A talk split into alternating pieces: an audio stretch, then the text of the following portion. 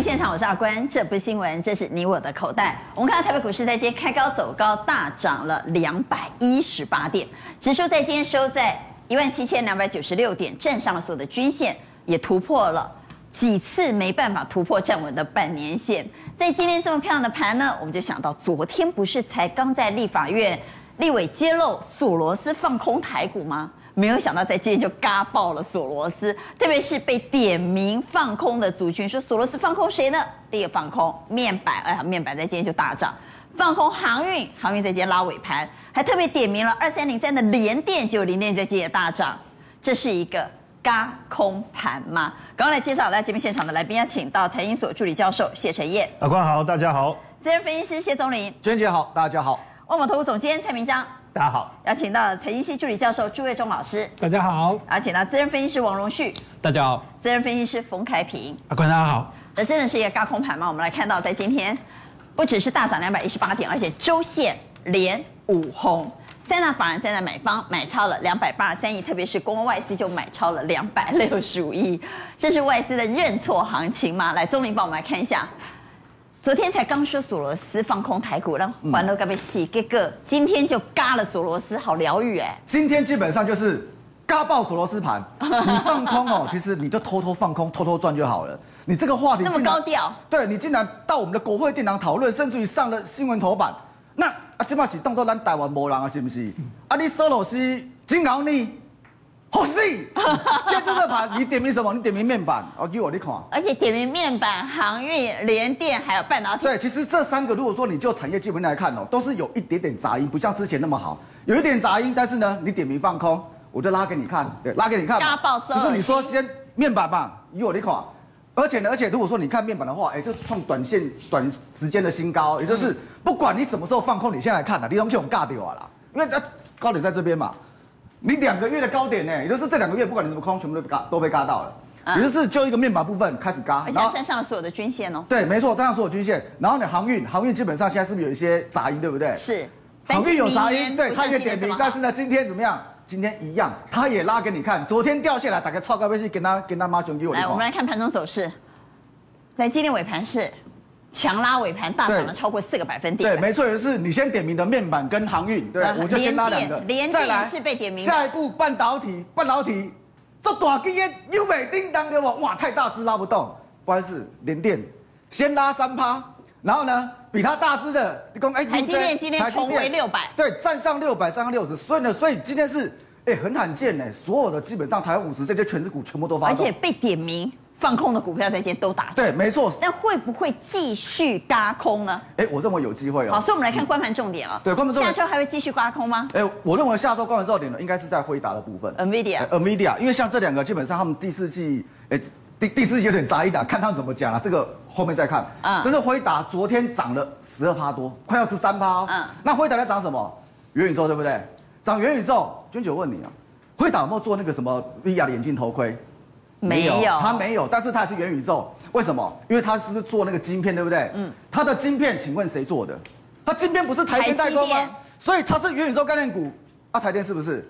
你不要跟我说不是，他元宇宙概念股，他的东西都他做的，就他不是，那我 calling。所以台电什么？台积电也是元宇宙概念股。那元宇宙概念股的话，今天，安尼干嘛看新闻？我跟你讲，是拖拉股啦，咱恭喜在。你哪安尼看大家东西呢？牛，这个这个元宇宙真的太广了，因为台电什么四星啊，创业今天全部创新高。所以归堆的跟台电有关系的，今天全部都都好。所以下周的观盘重点，第一个我们来看十一月八号，我们提醒观众朋友，原相南茂法说会。对。更更重要的是，是最重要的 NVIDIA。嗯。十一月九号，NVIDIA 的技术大会要秀元宇宙平台，这应该是软体。对。好。还有呢，十一月十号，台积电、红海十月份的营收要公告，十一月十四号第三季的财报也要公告。对，也就是我们说真的。财报空窗期是十一月十五号开始的，所以现在这个行情什么是后面空窗期的热身啊，所以我认为不要看太坏。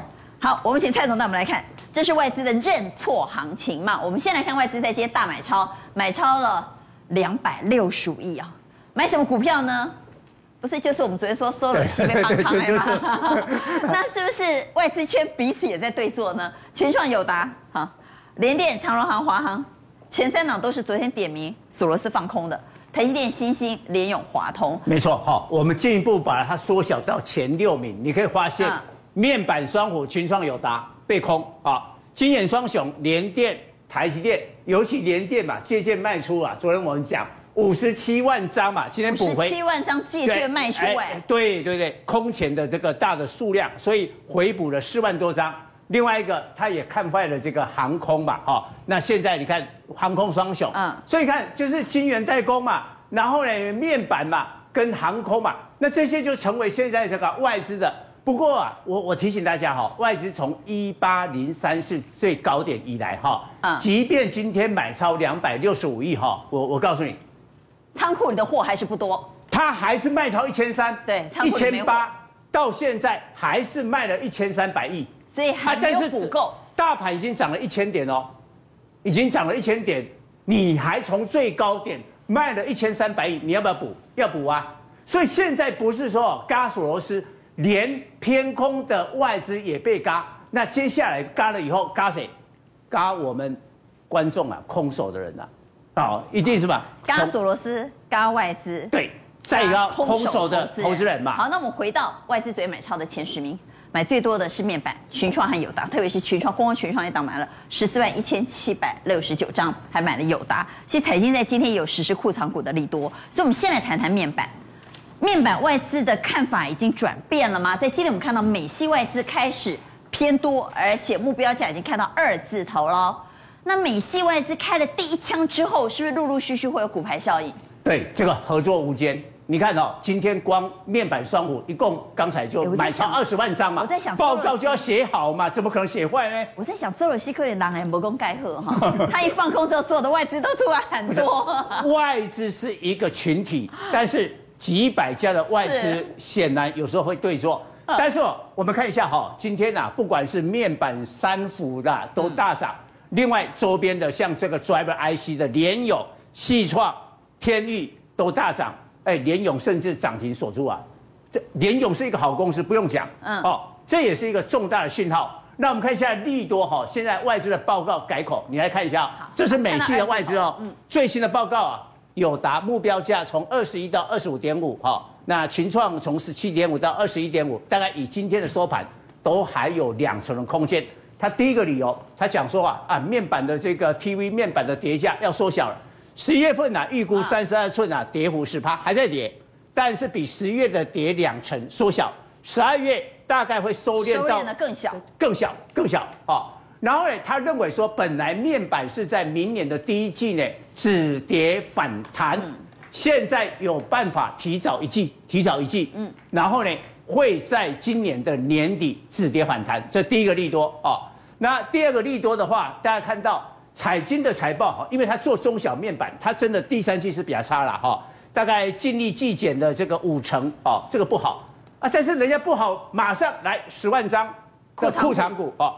重点哈，我们看一下哈，彩金今天的收盘哈是十五点三，你现在看库藏股的上限这早盘丢，最高是二十一点四六，所以啊，来行人去看，哎，好像感觉彩晶这个公司派护盘哈。是有诚意，也不像那个合情控啊，合勤控也宣布了那个库藏股，结果现在股价比那个上限还高啊，按按都不都变嘛，不用买了，哎，好，所以人家有这个，这是真的公司可以下去买。对对对，你看嘛，再看嘛，二十一点四六嘛，跟现在十五块，观众自己算一下嘛，还有多少的空间嘛，哈。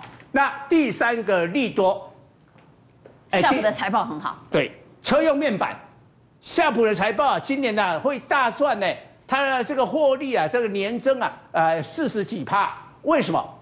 我们知道郭董的这个夏普啊，现在最厉害是啊，车用啊，自有显示器啊，啊，就是说它会根据这个车型的话呢，你里面要用的面板这个展示啊，你看啊，因为它没有放在车上哈，展示出来，你要用什么样的方式的这个呃面板，所以现在千变万化，对，它就配合。现在像那个 Fisker 哈，那个电动车啊，已经跟在这个夏普合作了哈。嗯。再过来有一个利多，哎，跟下个礼拜，大家下个礼拜是什么？双十一，对不对？双十一要看电视卖的好不好？对。其实哦，过去这一年哦，面板的报价哈涨了一倍。嗯。所以电视的品牌哦，显力讲拜，为什么？成本增加嘛。是。然后电视大陆的电视，大陆是最重要的那个电视的消费，一年大概电视的零售四千六百万台的电视哦。嗯哼。就今年呢、啊，大陆的电视卖的不好，哎，你面板涨价嘛，涨价嘛，哈。结果这几个月啊，电视面板不是跌了，从高点跌五十趴吗？所以呢，中国的电视品牌就说好来，我就降价求售，所以呢会刺激买气。我告诉你，这个动作很重要，因为现在面板景气的问题就是啊，那个跌价速度太快，库存很多，你必须要利用下个礼拜的双十一把那个库存怎么样？给消掉，给打掉。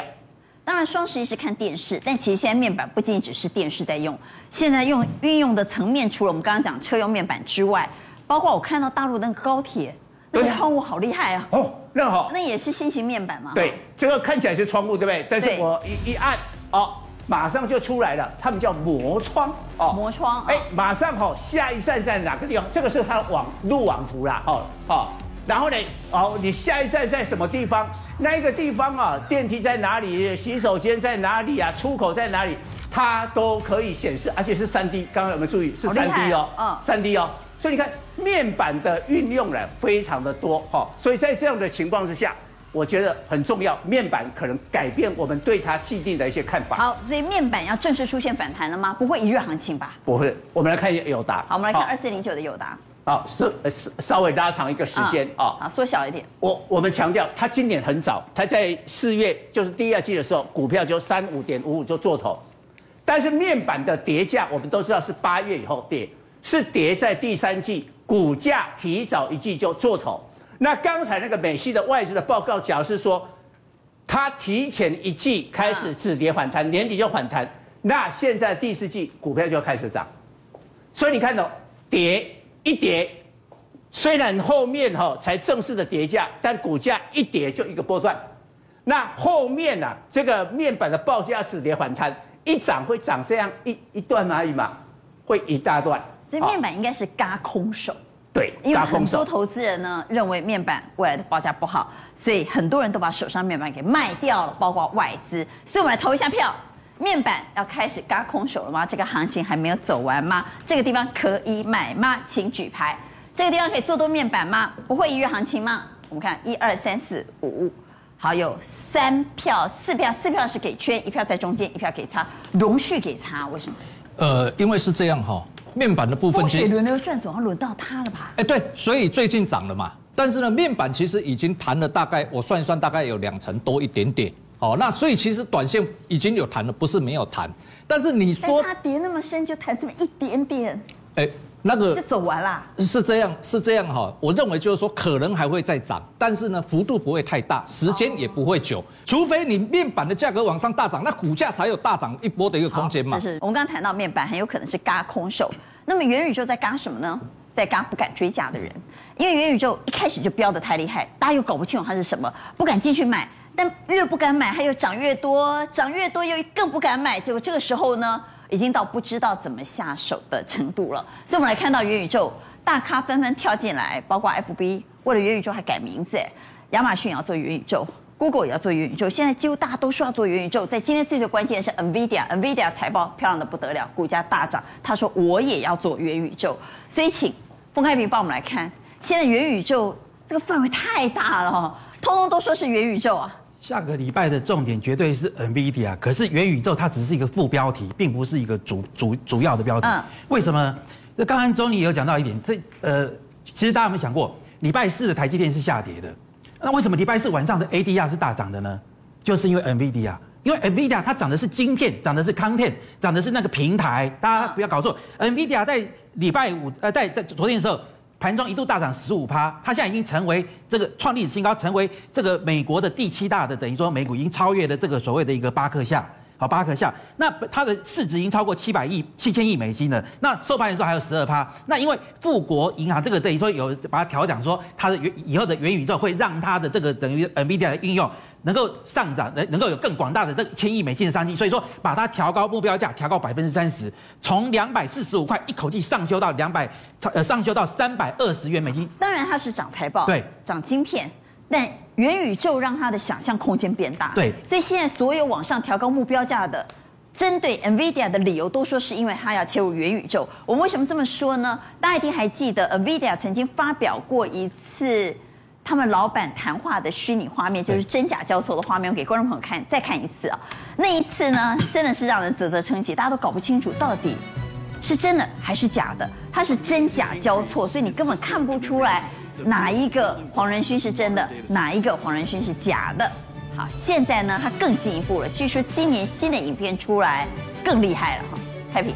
是，你看啊，他这个四四月份的时候就说出来，然后那个时候他出来的时候还没有很多人讨论，后来他自己解。解破梗，他自己把它解说。哎，这里面有很多是假的、哦，他们是运用这个技术做出来。对，结果他现在不只是用在娱乐哦，其实你要知道一件事情，就是说今天他为什么会调高目标，就是因为他能够做出一个所谓的呃、就是、ominous 的一个平台，他做一个开放平台，也就是说提供这种软体跟这个架构，整个会让他整个的一个参与的商机扩大，而且它应用在什么建筑和应用在其他方面，比如说他自己本身的总部，他自己，比如说以后你盖房子，像其实像我们一般来讲，我们现在做个装潢也是顶多做个三 D 的平面图，对不对？现在等于说可以利用这种。所谓的一个虚拟，等于说元宇宙这种技术呢，可以做成立体，然后呢，也就是说，你可以先在这个所谓的元宇宙这个环境里面，这个呃，利用这样的一个技术里面，先做好整个的一个规划。的一个虚拟办公室。对，你可以先用虚拟的方式规划你办公室应该怎么配置。规划好再来盖的时候，可以节省很多的一个效率。哦、那比如说像 B N W 的新的一个工厂，也是利用了一个这样的一个技术。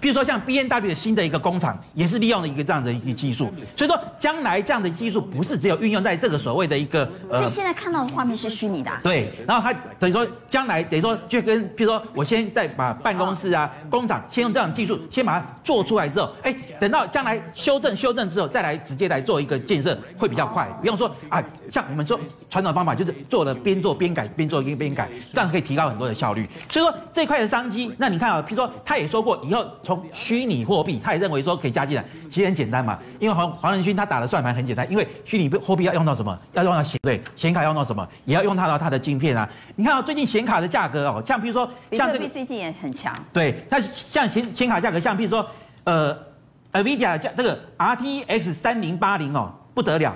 它比售价比这个官方的定价还多了百八十五趴，然后 RTX 三零六零还比这个官方定价多了，等于说实际售价比官方定价多了九十二趴。所以说在这个地方你可以看到，像接比如说呃，它这种带动起来的，像说元宇宙之外，像这个虚拟货币，像今天这个中国大陆啊，这个中国大陆啊，像这个所谓的台股，很多像比如说所谓的一个呃，我们说这种显卡股啊，或是虚拟呃在元宇宙。不过我认为台湾的元宇宙有一点点哦。我我们怎么讲？叫做叫做鸳鸯谱哦，稍微点错。鸳鸯股点错。对。好，我们回来看，这是大陆的元宇宙概念股，中青宝大涨，嘉创大涨，这个也是狂飙。你看这一段也是陡角度上涨，嘉创视讯陡角度上涨，包括当红科技、凯撒文化、长信科技、天下秀。数码视讯、水晶光电，有些个股我们比较陌生哈，但是他们都有元宇宙题材都大涨。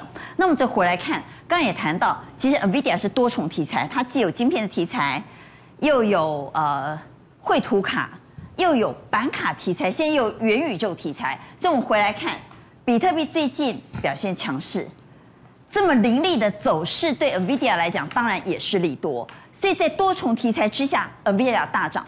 但回到台湾。封总，台湾的 NVIDIA 概念股会跟着涨吗？台湾的元宇宙概念股，刚刚你说点错鸳鸯谱，为什么这么说？呃，因为我们台湾，你看啊，我们台湾这个在在元宇宙概念股最强的是谁？最强就是宏宏达电，对，宏家军是宏宏达电的宏，那个宏达对，宝盖宏啊。你看今天就是宏达之前在涨什么？涨宏达电啊，涨什么？涨威盛，甚至于涨到那个我都不知道怎么评论它的位数，有没有？只是因为它是那那个是对。乱点鸳鸯谱吗？我是觉得说他们都涨到什么？哎，硬体。可是你要知道，NVIDIA 这次为什么会被调高？是因为它那个所谓的 Open 它那个平台平台，那就知道它的晶片所创造出来的虚拟。就是我们刚刚看到嘛，那个虚拟办公室啊，或 B N W 的车厂，其实要透过它的软体才做得到。而且十一月九号，它的大会要登场了，它现在会不会又推推出一个更新的产品、新的新的梗、新的花样出来？那所以说呢，哎，尤其是刚刚一开始我们是不是提到，哎，最近外资在唱衰的什么面板啊，这个航运，那个都有比较有杂音，对不对？我问各位。NVIDIA 是做的是高阶晶片，它需要的是高阶制程哦。那我们的半导体哪有理由被看坏？也就是我们高阶的半导体的制程哪有理由被看坏？那我问各位一件事情：那个晶片出来要要一个 NVIDIA 的晶片，你要放不是说直接就拿去用，放在板卡上面，你要也是板卡也是要拿来晶片。那个晶片要怎么做成？台积电代工，代工完之后怎样？啊、日月光来做什么？日月光来做封封装。可是封测封测，谁做测试呢？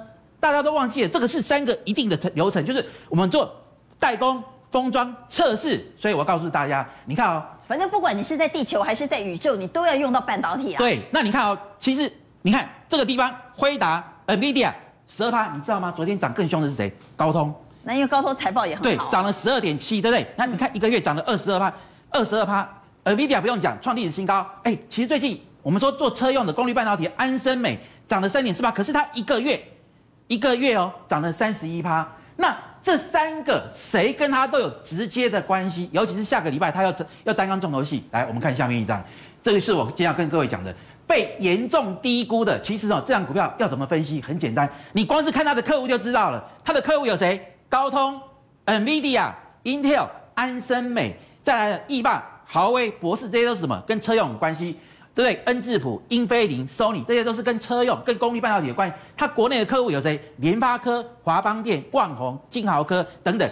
最重要是什么？你看它的财报好成这样子，那你看第三季还有前三季营收都创新高，EPS 单季一点二一创新高之外呢，它前三季就来到了二点八九元，毛利率三十三八，营业利率竟然有二十二趴，竟然有这么高二十八。你看它的位阶，我们不要讲说什么它的历史位置，它就连今年的这个相对高点都还没有来到，来到这个位置，它现在 EPS 反而估它至少今年四块钱起跳，它的第一上半年、明年上半年接单都已经满到，明年上半年都已经满载了，明年会比今年更好。那我问各位，又是 NVD 啊又是高通，又这么多的客户，它代工、封装、测试。测试股里面最重要的一档股票，台湾最重要的测试股金源店，我认为是低估中的低估，可以大家好好留意。所以开平你选的元宇宙概念股不是选那些虚无缥缈的，对，是选真的有时机的半导体族群。对，而且它是，就是说它是说，为什么能够创造出来这些所谓的平台，创造出来这些虚拟的 content，要来自于它的晶片嘛？那晶片怎么做出来的？就是这个地方，NVIDIA 设计之后，台积电代工，然后他们做什么封测？好，所以。半导体跟元宇宙也息息相关。不过说到元宇宙，这个波段最强的，一是宏达电，二是威盛。宏达电我们谈很多，我们在今天来谈谈威盛。当我今天看到威盛的新闻的时候，我第一个反应是，嗯，又来了。我们来看看威盛到底有什么新闻呢？威盛说，他的德州研发团队又要切割出去，又要卖掉了。我怎么记得宏达电之前不是也把他的手机部门切割出去，也把它卖掉了？怎么每次都搞这件事呢？来，威盛。也要把他的研发团队给卖掉了，这件事对威盛到底应该怎么解读呢？威盛跟元宇宙之间又应该怎么连接呢？基本上今天当然威盛的股价的强势，加上他把这一个研发团队部门卖给这个子公司了哈，卖给 Intel，其实让它的股价确实表现强势。是他卖的价钱卖的很好吗？卖的非常好，一点二五亿美金。但是你最有竞争力的部门卖掉，你将来未来怎么期待呢？呃，我觉得基本上，因为现在我们很明显看得到他们的重心是放在元宇宙，所以卖了以后有更多的钱。可以往这个方向发展，我觉得市场的解读是这样啊，哦，并不是说啊，我把它卖掉就失去了金鸡母，但是这样的做法到底好不好？实际上，当然这个市场的解读，我们看到今天大部分相关 IC 设计高这种高速传输相关的晶片类的股价都大涨，我相信市场有它一定的一个想法，因为你看到矽力啦、四芯，尤其是跟路系这一块比较近的哦，有接这一块比较多的这些股价都大涨。当然这一次啊，这个威盛把这个部门，因为这个这个呃子公司叫，但他跟英特尔是仇人呢，好，以前打过仗哎。其实我要讲哦，反正商场上也没有永远的敌人呐。呃，上次中林也坐那边呐，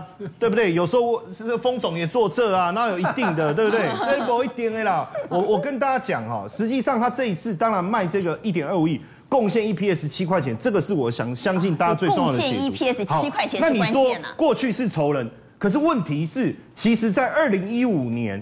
威盛也曾经把这个呃威瑞卖给 Intel，共又又又拿到一亿美金呢、啊，哦，所以其实不是第一次卖给 Intel，不是第一次，不是第一次，把小孩卖给他了。对，好，然后再来，已经卖好几个小孩了。而且我们要再讲，你刚才讲到说过去的这个这个恩怨，可是实际上这个恩怨很多人不知道最后的结果，为什么？因为当时在二零零一年的时候，威盛推出了针对 Intel P4 的。这个处理器的晶片组，结果一推出呢，Intel 说，嗯，你没有经过我的授权，不行，我告你。然后呢，威盛也反过来告 Intel，告他说，你侵害了我的这个专利，你知道吗？那个专利就是现在 Intel 买的这个这这一家这个 Center 里面当时他并购的专利权，你看是不是很妙？好，而且更有趣的是，这个官司诉讼打了一段时间以后，突然之间两个人和解了，而且和解的过程真的大家跌破眼镜，你冷个人起来冲上？为什么？因为 Intel 说他不是告他吗？嗯，结果后来说我们和解，是未来十年我们是好朋友，而且呢，威盛呢想要我的什么东西都可以自己来拿，我钥匙已经给他了，哦，这就当做自己的家。所以当时媒体都用小虾米打败大鲸鱼来形容威盛。可是其实这中间最重要的关键就是这个 Center，为什么又是他？因为你现 Intel 每年一亿颗的这个处理器在卖，对不对？里面采到的就是 Center 的专利啊，哦，所以他要付，如果他今天。继续跟他对簿公堂，他未来要损失多少的钱？与其这样子两个合作，你你专利给我用，那我家随便你来做，哎，两个就这样和解了。不过当时确实对威盛的影响很大，因为它的市占率当时快速的下滑，降到了四十八哦。这个这个我，所以我觉得这一次他把它卖掉。干脆就直接拿一大笔钱，因为我我觉得是。对英特尔来讲，那是永绝后患。对，那当然。对而言呢，EPS 贡献七块不错呢。对，那当然，我觉得就宏达电来讲，好，我们来。娟姐，你刚才讲的这个部分呢，我觉得他们频频卖祖产呢，哈。呃，一个是陈文琪，一个老公嘛，嗯，对不对？一个是老婆，这个王雪红嘛，嗯，那两个人，我相信应该都差不多啦，因为已经臭味相投嘛，嗯，所以一个一天到晚卖东西，另外一个应该也是这样。果然，你看，二零一五年他把桃园的大楼卖给英业达，卖了六十亿嘛。那二零一七年二十七亿把上海厂卖掉，卖给上海新宝信息。信息科技。最最厉害的就这一次嘛，而且他们都不是卖公司，他们很喜欢把团队给卖掉。刚才讲的卖给卖那个 Intel 这个 Center 一百多人的团队，但是 Intel 用两百人的价值来评估他，对，是给了他不少钱，等于一个人值一千七百多万呢。好，那你看这一次三百三十亿。也是把研发团队的人卖了。哎，其实卖掉以后，你看后来 Google 的这个 Pixel 的手机发展的是真的不错。好，然后包括二零二零年七十二亿台币把这个 X 八六的技术也卖给上海造芯。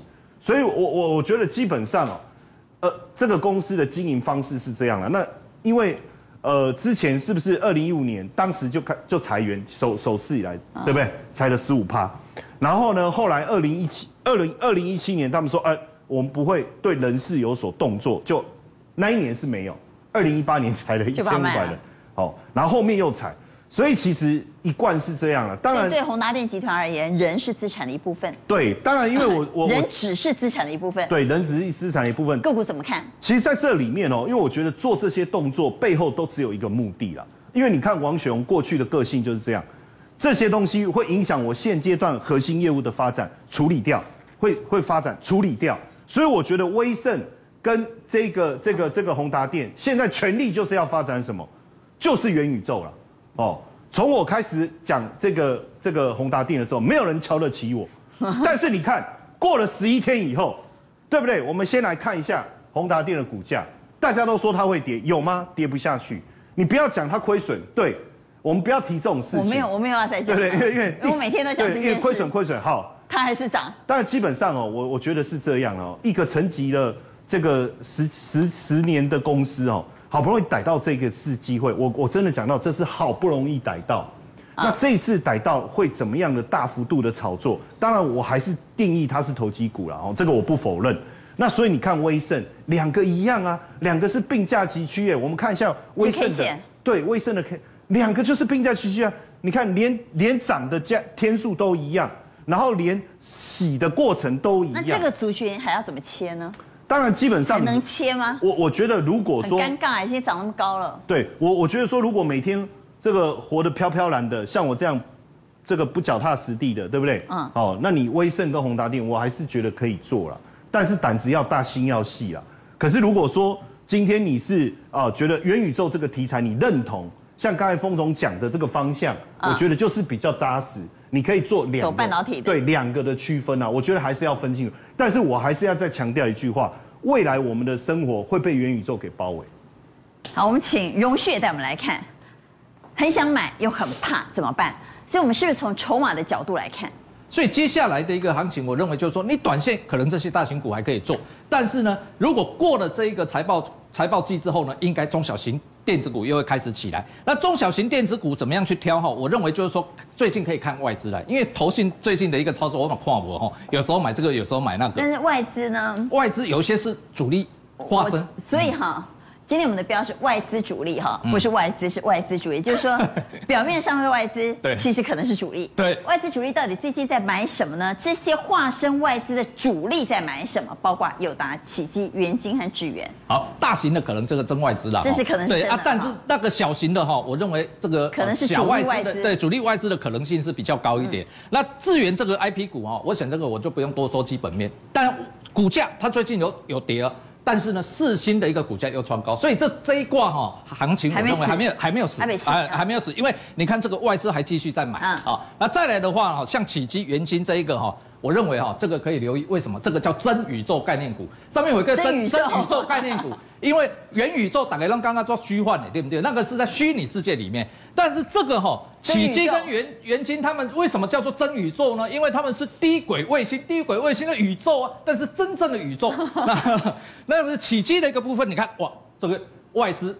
主力哦，最近买很多，但是短线最近拉很多，这两天开始出现压力喽。对你，哎，因为最近这几天其实是今天中小电子股其实都都是这样样子，这个已经算还很 OK 了，有一些都黑 K 好几根了。你比如说像是智远这个已经三三三根的了哈，那那但是呢，这种 K 线的话，其实算是整理姿态比较高的啊。你不要以为这个涨很多啊，其实今年以来都没有涨到，你自己去查，时间拉长你就知道了啊。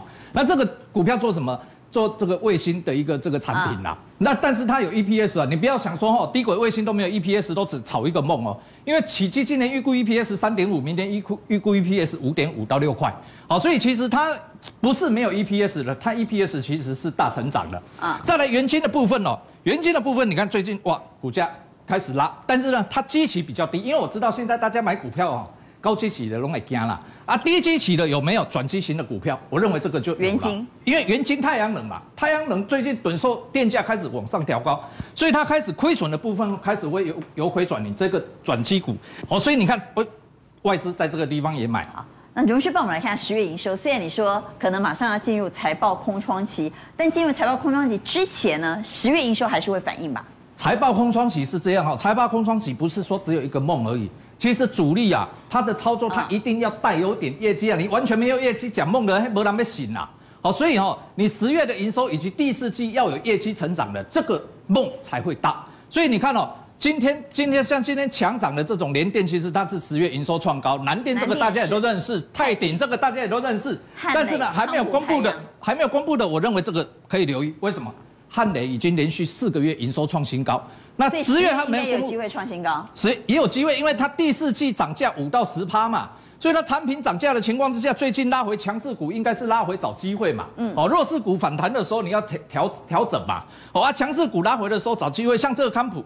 第四季它有新的产能要开出啊，所以估计就是说它的业绩也会再创高，因为它九月营收就已经创高了嘛。十月业绩会不会创高我不知道，但是新产能既然开出，而且电动车的电池这个是长期缺料的一个情况，这个趋势是不会变的啊。最后一个台阳啊，刚才提到这个就是新电计划的股票，你看最近股价也开始强涨了。那第四季因为它有新的产品要量产出货，所以我们估计它前三季是亏损的，但第四季可能由亏转盈。好，元宇宙。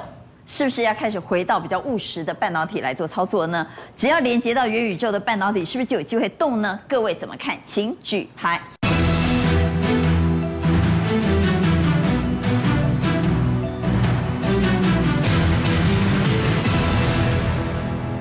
是不是要稍微比较务实一点哈？不要去找那个已经飙到天上去的，一二三四五六啊，大家都认同哈。所以不是不能做，是找基期相对低的。不过我们刚刚谈到嘎。嘎什么呢？在今天嘎面板、嘎元宇宙，还嘎航运股、嘎低档，现在开始反弹。你手上没有的股票，航运怎么看？蔡总，好，那刚才我们掌握最新的消息哈，长荣已经公告，提前公告第三季财报大赚 EPS 十五块，远高于市场预期哦。市场预期是十到十一，它上半年一共赚了十五块，第三季一季就等于上半年，所以前三季大赚三个资本额。所以市场本来估全年度是三七到三九嘛，现在看起来又会击败市场一起。蔡总不是我们迷信哈，但有的时候对，难怪嘛，蛮有意思的。来，长荣哈，在今天的量是十八万八千八百八十八一八八，哎，这个数字不错嘞。然后呢，我们来看单量，它的收盘的最后一笔是拉霸 七七七七七，哎，所以所以哈，连结 现在帮这一档会中吗？所以你看到这些神秘的数字哈，连接那个现在得到的第三季财报，有人先知道，有人先知道他的财报，很好啊，对呀，或者你怎么知道？我们一般人知不知道？我们一般哈，我自己都预估长隆是在明年哎下个礼拜的下半周才会公布财报。今天提前礼拜，但是现在马上面临季线反压，哎，哎，对，好，但是我们来看一下那个基本面我，我我讲太久了哈，我我今天换一下，各位看一下，长隆打出一个碗形底，哎，这种的底部反转形态很少见哦，我们通常是 V 型或 W 底啊，是，今天挖工碗碗形底，阳明碗碗形底，哎，这很少会出现哦。那通常碗形底哈会发生在热门的大型股，因为有一段时间僵持不下嘛，是。哦，多空僵持啊。但是呢，根据技术分析，只要打出碗形底的话，一突破压力的话，一发不可收拾，一发不可收拾啊。对对对，碗心底的威力是这样。那航空股哈不是碗心底，已经突已经底部打成冲上来，但是你看长荣航也好，华航也好，它是在这个季线突破之后就喷出嘛。哦，有没有？所以航空股已经为海运做了。对对对对，好，你你这个海运啊，就请看我航空的四万点数。哎，海运是不是真的有可能复制航空的模式，在突破季线之后出现一波狂飙？突破季线之后出现一波狂飙，我们来投一下票。海运突破季线之后有机会出现一波狂飙吗？请举牌。而季线是不是很容易突破呢？我们来看一二三票圈。一票在中间，一票差啊，两票在中间，一票差。来问一下荣旭，荣旭给差，因为哈，这个可是似乎已经做了示范了，不是？似乎有人已经知道第三季财报很好嘛？嗯，好，所以你看哦，其实长荣，其实长荣的最低点这一波大概是好像我记得是在八十五块左右嘛。那谈到今天一百一十四块的话，其实已经谈了两成多，接近三成哦。那这个现这个为什么会谈这样？其实。大家都知道第三季财报是好的嘛，是，所以这个卡位财报行情的，其实筹码就已经进去，包括今天最后一笔七千七百七十七张嘛，七七七，所以对，所以你你你你想要卡位财报的都已经进去的情况之下，我问大家，财报公布出来之后，股价拉上去的时候，人家要做什么事嘛？对不对？继续追吗？但是陈燕有不同的看法来。呃，我为什么我为什么举中间哦？我认为突破是很有机会的。但是突破之后会不会因为我是把你那一句话拆成两个部分嗯，就是我不知道怎么怎么回答你，因为会突破，但是我认为突破以后它还要再横盘整理一段时间才会涨，也就是突破完它没有办法狂飙，因为毕竟有前面的一个压力在。好了，那钟明的看法呢？有机会突破，突破之后如果索罗斯还是不补的话，就继续喷，就是嘎就嘎，就嘎索罗斯，对，就嘎索罗斯啊，你不补我就继续拉，拉到拉到你回补了，它可能就开始整理了。好，在今天还嘎谁呢？电动车，不过电动车的走势开始分歧了。特化还持续在嘎空吗？我们先请朱老师谈谈电动车，因为特化很多是运用在电动车的电池啊。是，我们先来讲电动车。好，那电动车呢，就跟美国哎通对，不是通过美国的参议员提案说，哎，我们对于电动车的补助应该要提高，因为现在对这个减碳很重要嘛。所以你看到哎。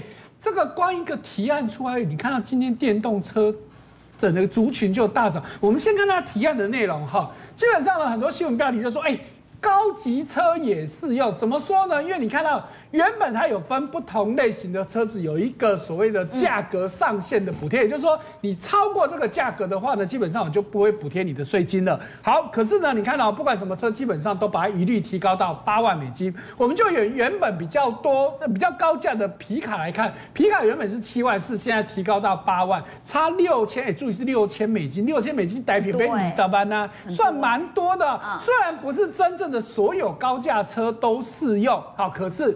这个拉上去就有很大影响，哇！看起来这个饼真的是非常非常的大，而且一台车最基本，我们刚刚说有补贴的话，就是一万两千五百块美金，很多啊，很多啊，当然是很多啊。好，来，那接下来就是这个问题了，电电动车当然是现在一个最夯的，可是我们就回到一个问题，哇，电动车你要投资，你要投资什么？当然不用说，大家想到一定是跟电池有关，一定是电池有关嘛。可是大家也知道，那电池大家拼了半天，还是有一些问题很难解决。第一个，你充电的问题啦。所以你看到福斯现在想到一个点子，哇，真的很厉害，就是从从我们手机想到的点子，什么车？什么问题？无线充电。无线充电啊？因为为什么？因为我们传统电动车，如果我到加电站去充，第一个要充很久，所以常常会大排长龙。所以你看，之前中国大陆就传出来，我为了要去充电，我排队排四小时，我充电充一小时，我疯了啦。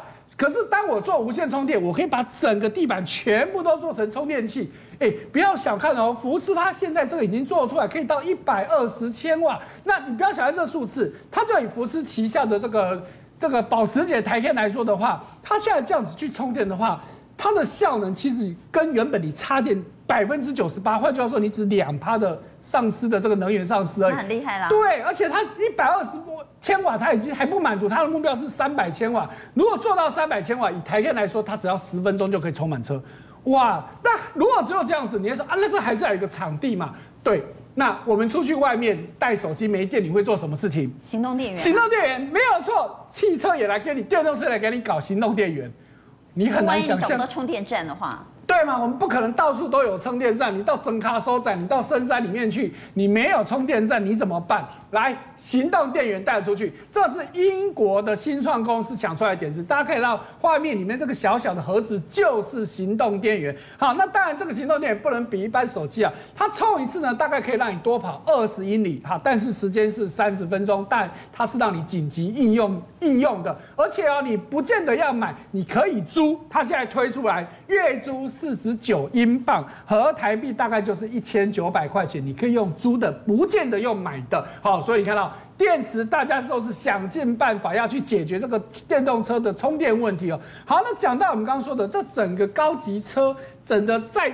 越高级的话，当然用的电池就要越好嘛。那讲到高级车，大家第一个想到什么？就我们刚刚说的保时捷的台 K。对，那再来特斯拉的，我们过去大部分都在讲什么？都讲都讲 Model 三这种最入门版，嗯、但是我们就来一个超级比一比，两个品牌最高级的车子，我们来看它的电池有什么差别。好，来你看哦，保时捷它的这个电池，你看到这家公司 Cellforce，大家可能很陌生，因为它是保时捷自己成立的电池厂。喂，你看到他才做几台电动车，他已经自己成立电池厂喽。好，那特斯拉的部分之前不是吵得很凶吗？你改准备改用磷酸锂铁电池的吗？可是最近有人做一件事情哦，哇，真的是网络上神人很多。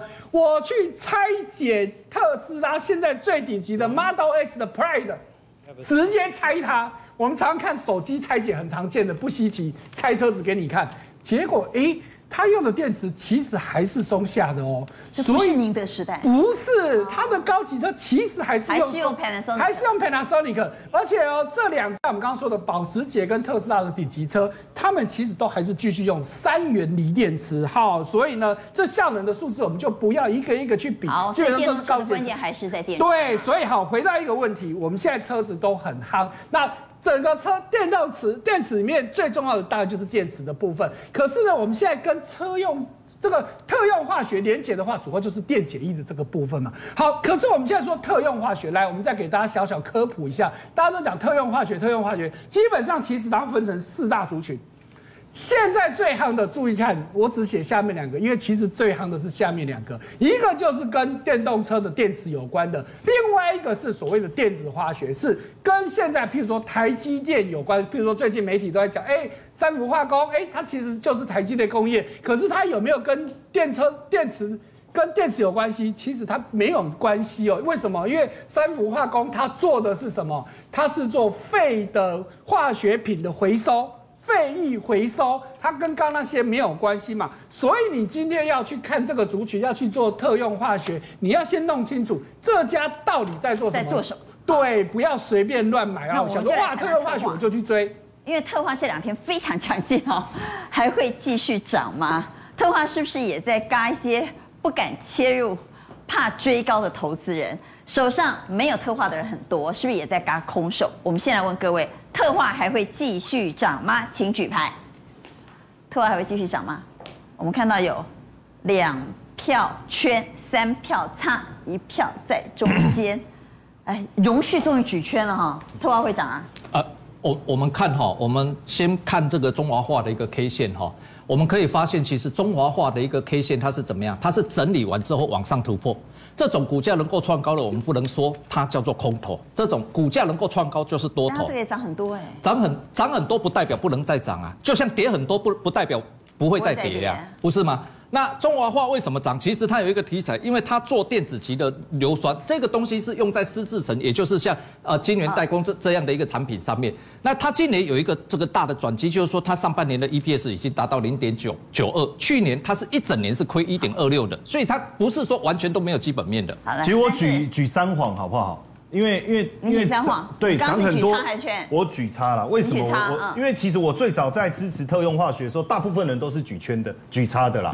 哦，就很当时你举圈，大家都举，大家都举差了。今天现在大家都举圈了，哎，没有啦。蔡总跟我一样举差嘛。嗯。那我我要讲的是说，你去看三谎哈，其实在九月十四号之前，它平均的交易量一天不到一百张，突然之间冲到你二点四万张，二点四五万张。然后第二段十月这一段交易量是不到一千张，突然又冲到七万张，其实已经经过三次的大量了。我觉得他已经把他该想要涨、想要涨、想要赚的，已经发挥到淋漓尽致了。所以你认为不要追了？我我觉得现在追是危险。来，中林呢？中华化、永光、三谎，今天买盘前三名都是短线客，所以呢，所以礼拜你是要跳进去给他们收割吗？股票当然是短线客啊。不是短线客买很多，我们看那个三五九六之一就好了。昨天大涨对不对？你看今天怎么刷的？开高是不是刷刷刷刷就黑 K 了嘛？黑 K 筹码就乱掉了嘛？筹码乱掉，你怎么知道礼拜二、礼拜三会怎么样？那电动车你还看好吗？电动车我看好啊，但是你但是你认为不要买特化？你不要去追这种天上的，有那要买什么？有那种整理过的嘛？我记得我们那时候讲电动车的时候，我讲过一只股票叫大同，一开始讲的时候大家都不认同，后面拉了十几块上去，大家都认同了。公司转型成功没有问题吧？转型做什么？电动车的电池，而且呢，它不止电动车电池，哎，它有什么绿能发电、储能、储能三大事业，这都什么？这都是国家在推动的，这个毛利都非常高，它第二季毛利已经到二十七趴了。再来，如果说你看它现行的话，整理很久，对不对？是。它整理很久，它筹码都没有乱哦，投信买了四万多张，一张都没有出。那我们那时候在讲，就是说怎么有外资嘛，冲来冲去，对不对？我们说不要看外资，要看什么？它是不是有一咖从底部一路买上来的？它一路买上来之后，在这边呐、啊，它开始停手没有买，但是呢？昨天开始，他又开始重新买超了。为什么？因为获利可能会怎么样？法人的报告可能要调升了。为什么？之前本来估他今年可能转亏盈赚零点四而已，但是呢，上半年赚零点二。他现在业外，业外就是卖房子的。大陆不是土地很多吗？卖房子的部分，光股利他就可以拿到，就昨天通过的，他都可以拿到四十七点三亿。所以呢，所以光上半年本业加一加，基本上就零点四嘛。所以下半年，下半年还没算呢，所以就准备调高获利财测啊。或调高获利财测的话。这个地方整理很久，对不对？啊，投信只要随便一来，动一个就上去了。所以像这部分，我认为就是整理很久。然后呢，它后面这个基本上就是后面在后面两三年基本上都还持续留意，持续。